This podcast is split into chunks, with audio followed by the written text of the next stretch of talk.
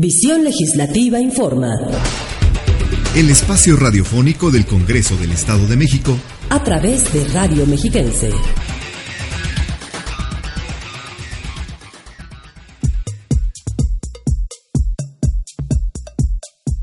Bienvenidos a una emisión más de Visión Legislativa, el programa del acontecer parlamentario. Les saludo con el gusto de siempre, soy Ruth Sánchez y espero que la información que les tenemos preparada en esta ocasión sea de su agrado. Si desean conocer la información completa de lo que aquí les presentamos, pueden visitar la página oficial de la Legislatura del Estado de México en www.cddiputados.gov.mx y los invito a que escuchen nuestras emisiones por iTunes e iVox.com y pueden dejarnos sus comentarios en el Facebook Diagonal Visión Legislativa y el Twitter arroba Legismex y con gusto les daremos respuesta. En esta ocasión hablaremos de algunos de los temas que se abordaron en el pasado quinto periodo ordinario de sesiones. Entre ellos se aprobaron algunos puntos de acuerdo remitidos por el Congreso de la Unión y se definieron lineamientos para la adopción de menores separados de sus hermanos, entre otros temas. Además recordaremos el Día Mundial contra el Trabajo Infantil, que se celebra cada 12 de junio. De igual manera, les preparamos una nota especial sobre el aniversario luctuoso de Ignacio Ramírez, periodista, abogado político e ideólogo liberal mexicano. Comenzamos con la siguiente información sobre la propuesta de del diputado Alonso Adrián Juárez Jiménez para reformar la Ley de Transparencia y Acceso a la Información Pública del Estado de México y municipios.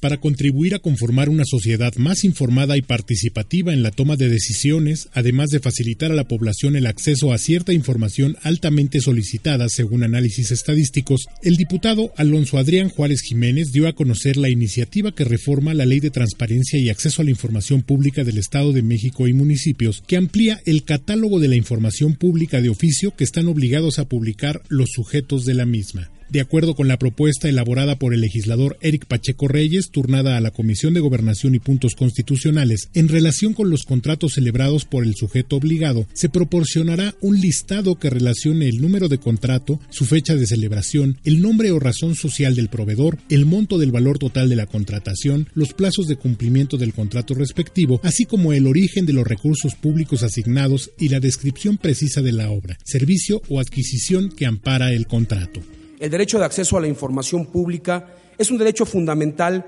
reconocido en el texto constitucional. Garantizar su tutela corresponde al Instituto de Transparencia y Acceso a la Información Pública del Estado de México y municipios, un organismo público autónomo rector en la materia y que su actuación se rige por los principios de constitucionalidad, legalidad, certeza, independencia, imparcialidad y objetividad propone que los sujetos obligados informen el importe por concepto de viáticos del titular y los gastos de seguridad, publicidad, imagen y promoción de cualquier tipo que eroguen los titulares de cada dependencia y organismo, incluyendo a los subalternos, así como las solicitudes de acceso a la información pública y a las respuestas que se le dé, incluyendo, en su caso, la información entregada a través del sistema electrónico correspondiente, además de los recursos legales que se promovieron por cualquiera de las partes involucradas en relación con las mismas. Dar personalidad jurídica a las asociaciones vecinales es el objetivo de la propuesta del diputado Luis Marrón Agustín, que modifica la ley que regula el régimen de propiedad en condominio y el Código de Procedimientos Administrativos. Vamos a la información.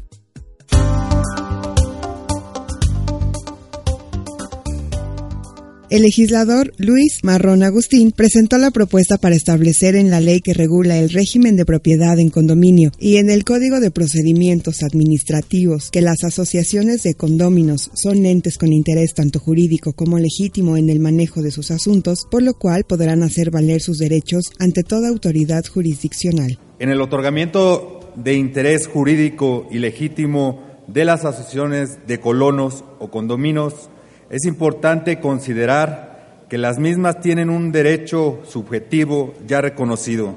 la facultad de controlar el uso del suelo, las densidades de población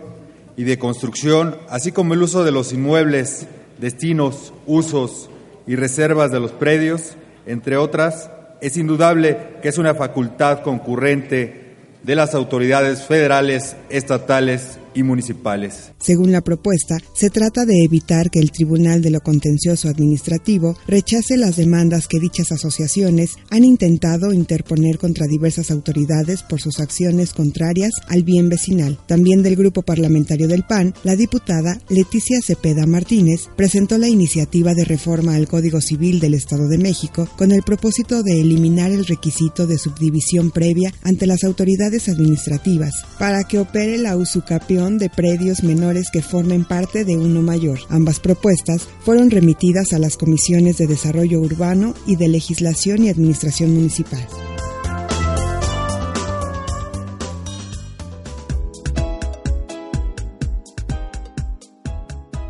Armonizar la denominación de dependencias públicas es el objetivo del dictamen avalado por los diputados locales, el cual modifica diversas disposiciones de 11 leyes y un código estatal. Vamos a la información.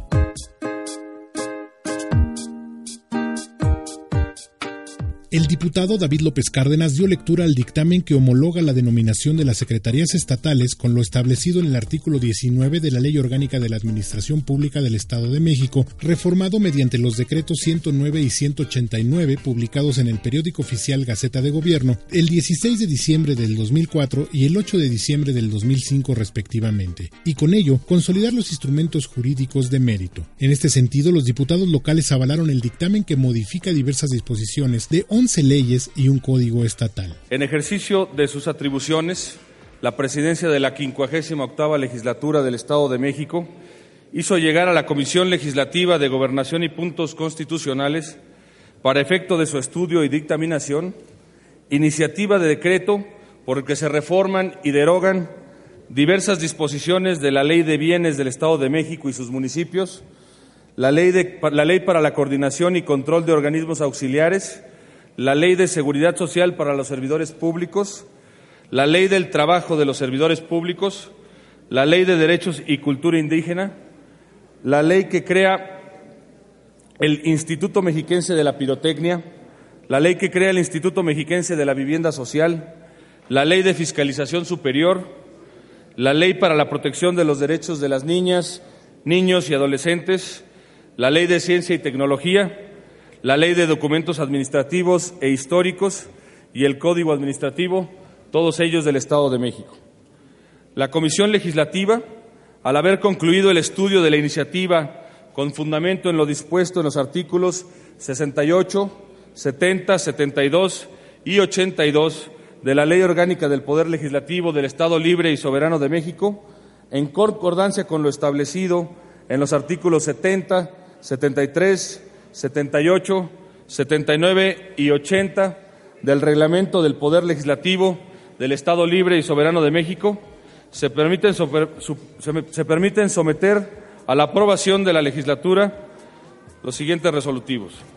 De igual manera, a fin de adecuar la legislación estatal y disponer de espacios institucionales adecuados para la participación social, propiciando la solución pacífica de los conflictos interpersonales y sociales, los legisladores avalaron incorporar la denominación correcta de la Secretaría de Seguridad Ciudadana en la Ley para la Prevención y Erradicación de la Violencia Familiar, la ley de acceso a las mujeres a una vida libre de violencia, la ley de igualdad de trato y oportunidades entre hombres y mujeres y el Código para la Biodiversidad, todos del Estado de México. El dictamen correspondiente fue leído por la diputada María Teresa Garza Martínez remitió a la Comisión Legislativa de Seguridad Pública y Tránsito para su estudio y elaboración del dictamen correspondiente iniciativa de decreto por el que se reforman diversos artículos y fracciones de la Ley para la Prevención y Erradicación de la Violencia Familiar del Estado de México Ley de Acceso de las Mujeres a una Vida Libre de Violencia del Estado de México, Ley de Igualdad de Trato y Oportunidades entre Mujeres y Hombres del Estado de México.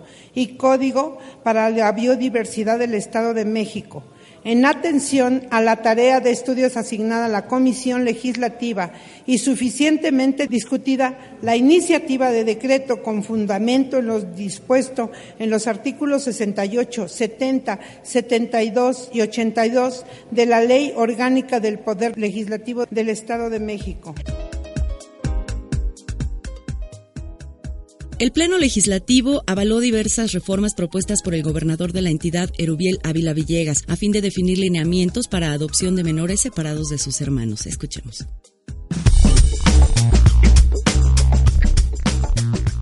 Establecer lineamientos para que el Sistema para el Desarrollo Integral de la Familia del Estado de México tenga la facultad para decidir cuándo sea conveniente dar en adopción a una niña o un niño separado de sus hermanos, con la responsabilidad y la obligación de proteger el bien superior del infante, es el objetivo de las reformas propuestas por el gobernador Erubiel Ávila Villegas, avaladas por el Pleno Legislativo, dictaminada por las comisiones de Gobernación y Puntos Constitucionales y de Procuración y Administración de Justicia, prevé una disposición por virtud de la cual, tratándose de hermanos, se procure sean adoptados por la misma persona o pareja de adoptantes. De igual manera, adiciona un párrafo al artículo 254 del Código Penal a fin de precisar que no comete delito la mujer que haya solicitado mantener en secreto su identidad en el momento del parto y con relación a lo establecido en la ley que regula la materia, la reserva sobre el nacimiento.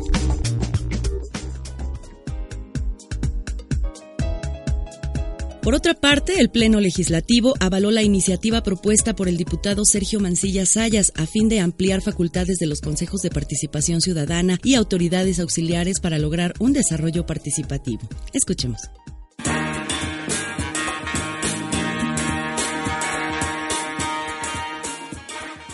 Lograr un desarrollo urbano participativo es el objetivo de las reformas a la ley orgánica municipal propuestas por el diputado Sergio Mancilla Sayas, aprobadas por el Pleno de la legislatura mexiquense, mediante las cuales se faculta a los delegados y subdelegados, así como a los consejos de participación ciudadana, a emitir opinión no vinculante respecto a la instalación de nuevos establecimientos comerciales, licencias de construcción y cambios de uso de suelo en sus comunidades. Dictaminada por la Comisión de Legislación y Administración Municipal, señala que otorgar esta facultad mejorará las capacidades locales, logrando una cultura ciudadana orientada hacia la participación e inclusión de todos los actores, difuminando las presiones sociales y orientándolas hacia una agenda de buen gobierno. Durante la reunión de la comisión, el autor de la iniciativa y presidente de este órgano parlamentario, Sergio Mancilla, resaltó la importancia de las reformas, toda vez que fortalecen la participación ciudadana y la planeación urbana.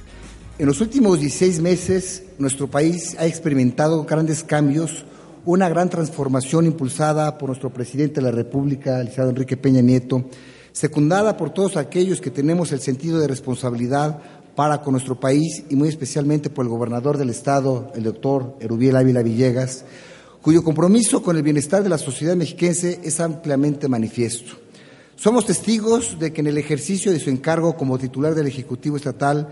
el doctor Erubiel Ávila Villegas ha emprendido acciones plenamente coincidentes con las reformas de gran calado promovidas por el presidente de la República, que sin duda han transformado a México y definitivamente están moviendo a un mejor futuro. La modificación también tiene como objetivo que se genere, desde y con la sociedad, la corresponsabilidad en las acciones, programas, la formación de alianzas estratégicas y la participación social a favor del desarrollo urbano planeado y sustentable en nuestra entidad.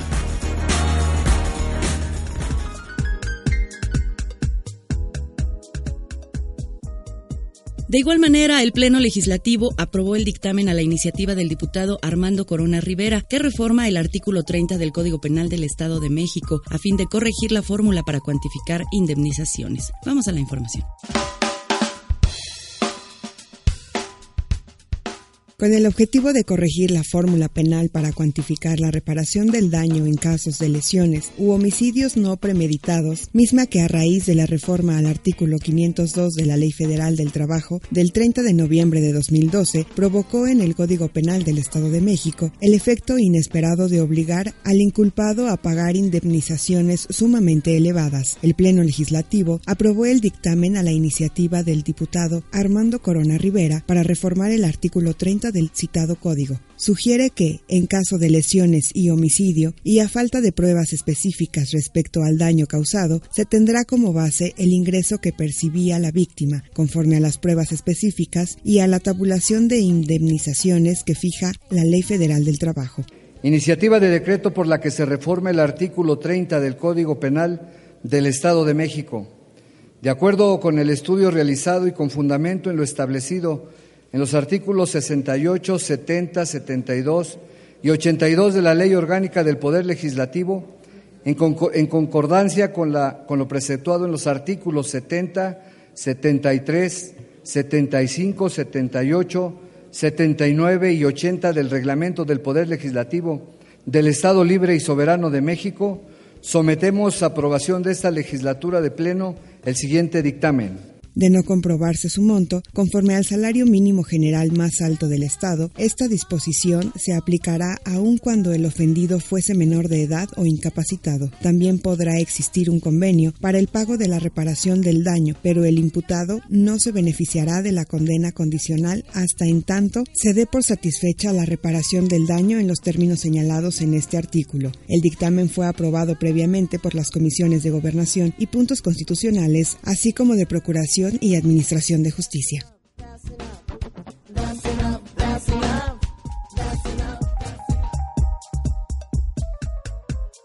De acuerdo a la declaración de Guy Ryder, director general de la Organización Internacional del Trabajo, el trabajo infantil constituye una violación fundamental de los derechos humanos y deniega a las niñas y niños el derecho a disfrutar de la infancia, a acceder a una educación de calidad y a albergar esperanzas para el futuro. Indica que en sus peores formas expone a los niños a la esclavitud, al trabajo peligroso y a las actividades ilícitas. Si bien se han hecho grandes progresos para reducir el número de niños que trabajan en el mundo, 215 millones de niñas y niños siguen trabajando y más de la mitad de ellos desempeña las peores formas de trabajo infantil. En el Día Mundial contra el Trabajo Infantil, que se conmemora el 12 de junio, se hace un llamado a que se tomen medidas urgentes en todo el mundo para acabar con el trabajo infantil. Los invito a escuchar la siguiente información.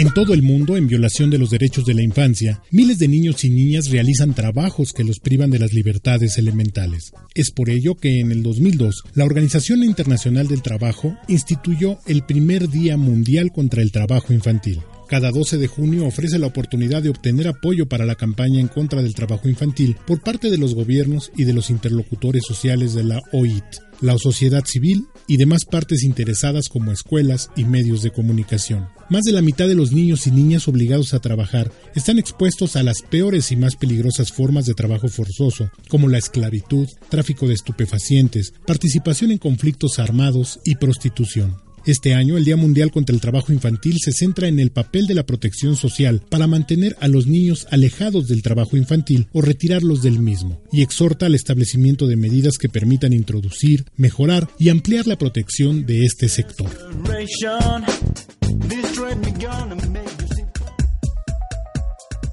Gracias por continuar con nosotros. Pueden dejarnos sus comentarios en el Facebook Diagonal Visión Legislativa y Twitter arroba Legismex. Los invito a que escuchen nuestras emisiones en iTunes e iVox.com y visiten la página oficial del Congreso Mexiquense www.cddiputados.gov.mx. Más adelante les hablaré sobre los puntos de acuerdo del Congreso de la Unión que aprobaron los legisladores mexiquenses y les presentaré información acerca de la ratificación de directores de seguridad pública, entre otros temas. Continuamos con más en Visión Legislativa.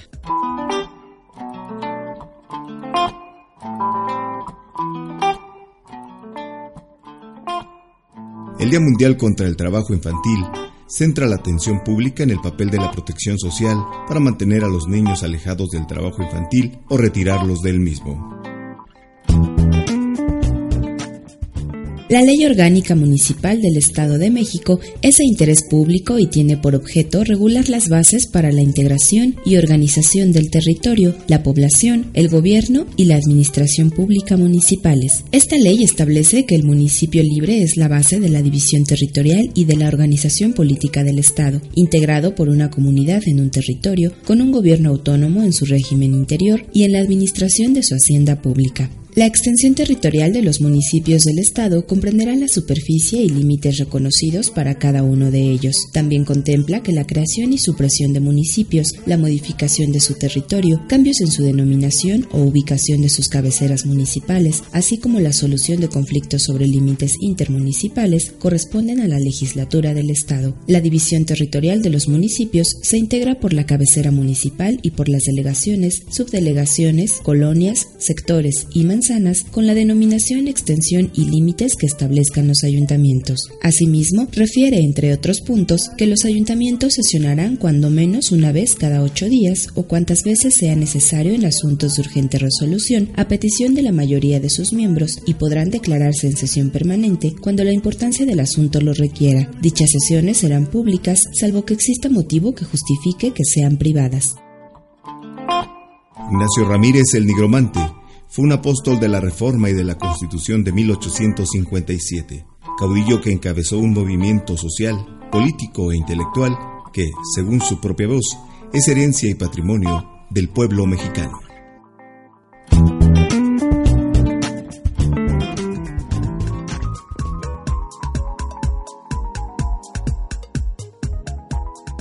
Continuación les presento la información de los puntos de acuerdo del Congreso de la Unión que remitió la Diputación Permanente a comisiones.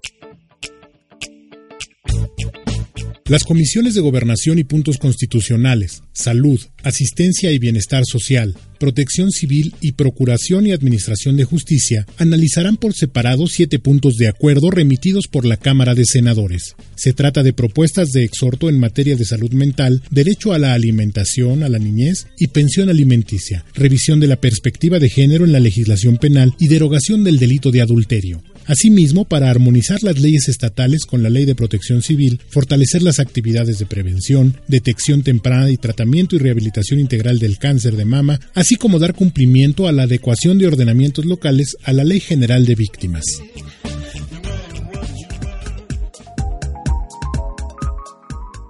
De igual manera, la Diputación Permanente remitió a comisiones la iniciativa presentada por el legislador Higinio Martínez Miranda, que propone modificaciones a la Ley Orgánica Municipal en materia de seguridad pública. Escuchemos.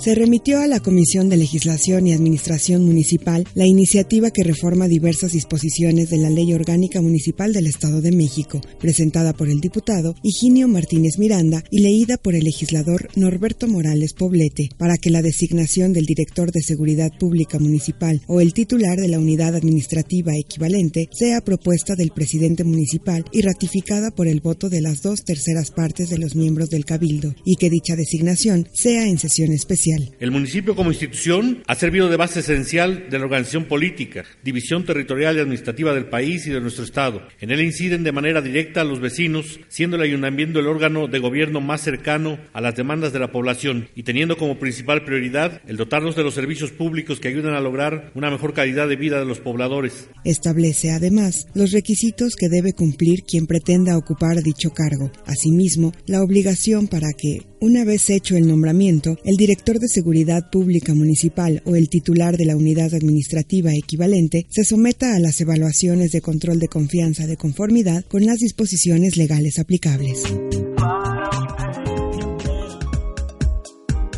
En otro tema, a continuación escucharemos a los legisladores Héctor Hernández Silva, Norberto Morales Poblete y Anel Flores Gutiérrez, quienes expresaron su reconocimiento a la labor que realizan los maestros mexiquenses.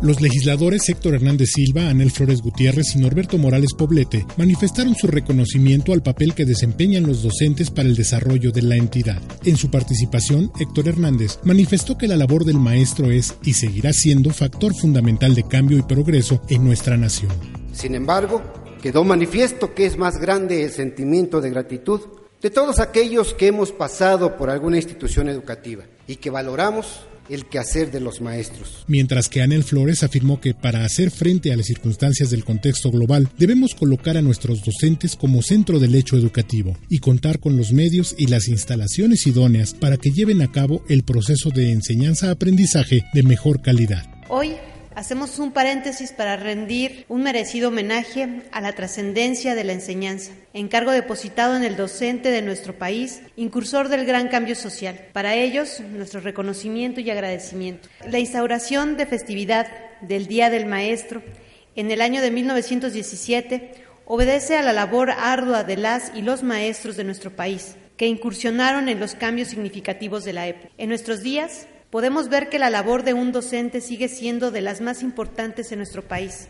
ya que en ellos depositamos el cuidado y enseñanza de nuestros hijos. En tanto, Norberto Morales refrendó su compromiso de seguir planteando reformas y respaldando a sus compañeros. Expresó su reconocimiento a los docentes quienes enseñan el valor de la dignidad y el compromiso por ser una mejor persona. Hoy, desde esta tribuna y en nombre del Grupo Parlamentario del Partido del Trabajo, tengo el honor de rendir un tributo a los hombres y mujeres que día a día se esfuerzan por educar a nuestra patria, a esos hombres que salen desde sus hogares a muy temprana hora,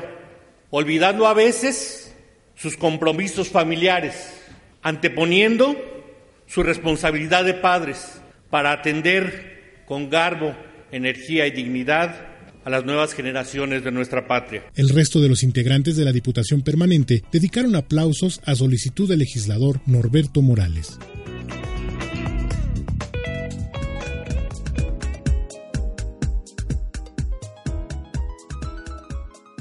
Ignacio Ramírez, escritor, poeta, periodista, abogado político e ideólogo liberal mexicano, fue conocido como el nigromante. Entre las hazañas de este gran personaje a sus escasos 16 años, asombró a todos los sabios y eruditos de la Academia de Letrán con un discurso de antología que hoy se puede leer en el muro lateral del Templo Mayor de la Ciudad de México. Creó polémica entre la sociedad conservadora y se distinguió porque escribió 14 diarios a favor de crear beneficios sociales y sobre los derechos humanos fundamentales, temas de la agenda nacional mexicana de estos días. En el marco de su aniversario luctuoso, que se conmemora el 16 de junio, les presento la siguiente información para conocer un poco más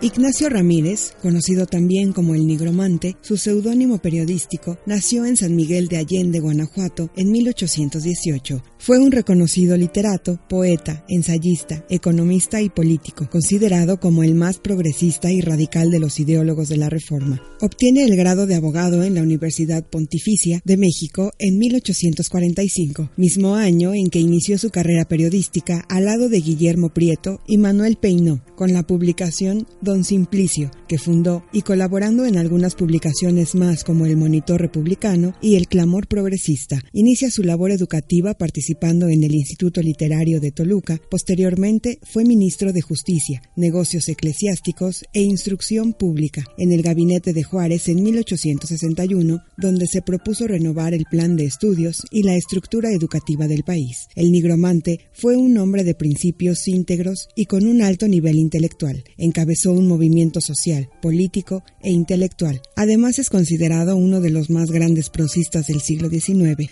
Murió el 15 de junio de 1879.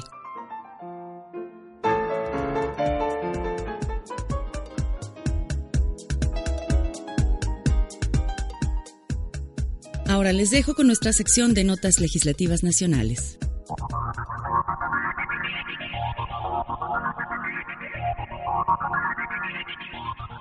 Los senadores Mariana Gómez del Campo Gursa y Mario Delgado Carrillo anunciaron la iniciativa de Ley General para la Prevención y Atención del Acoso Escolar conocido como bullying. Proponen una red nacional para promover la convivencia libre de violencia en el entorno escolar y un programa para diseñar políticas públicas sobre el tema, con sistemas de evaluación y medición de los avances e información a la sociedad.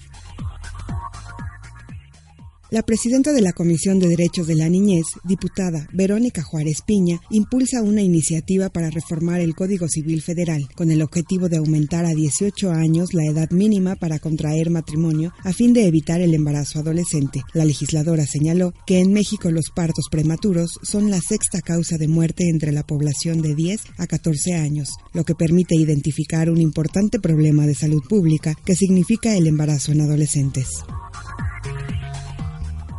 La Comisión de Reforma Agraria dio a conocer sus propuestas a los cambios estructurales que el gobierno federal promueve para impulsar el agro mexicano, las cuales consideran una mayor intervención del Estado en las actividades de producción, prohibir importaciones durante las cosechas y controlar los transgénicos, entre otros aspectos. Estas iniciativas, bajo el título Hacia un campo mexicano solidario, autosuficiente, sustentable, justo y competitivo, serán presentadas para su análisis a la Comisión Permanente de la Reforma para la Transformación del Campo, anunció la presidenta del mencionado órgano legislativo, diputada Gisela Raquel Mota Ocampo.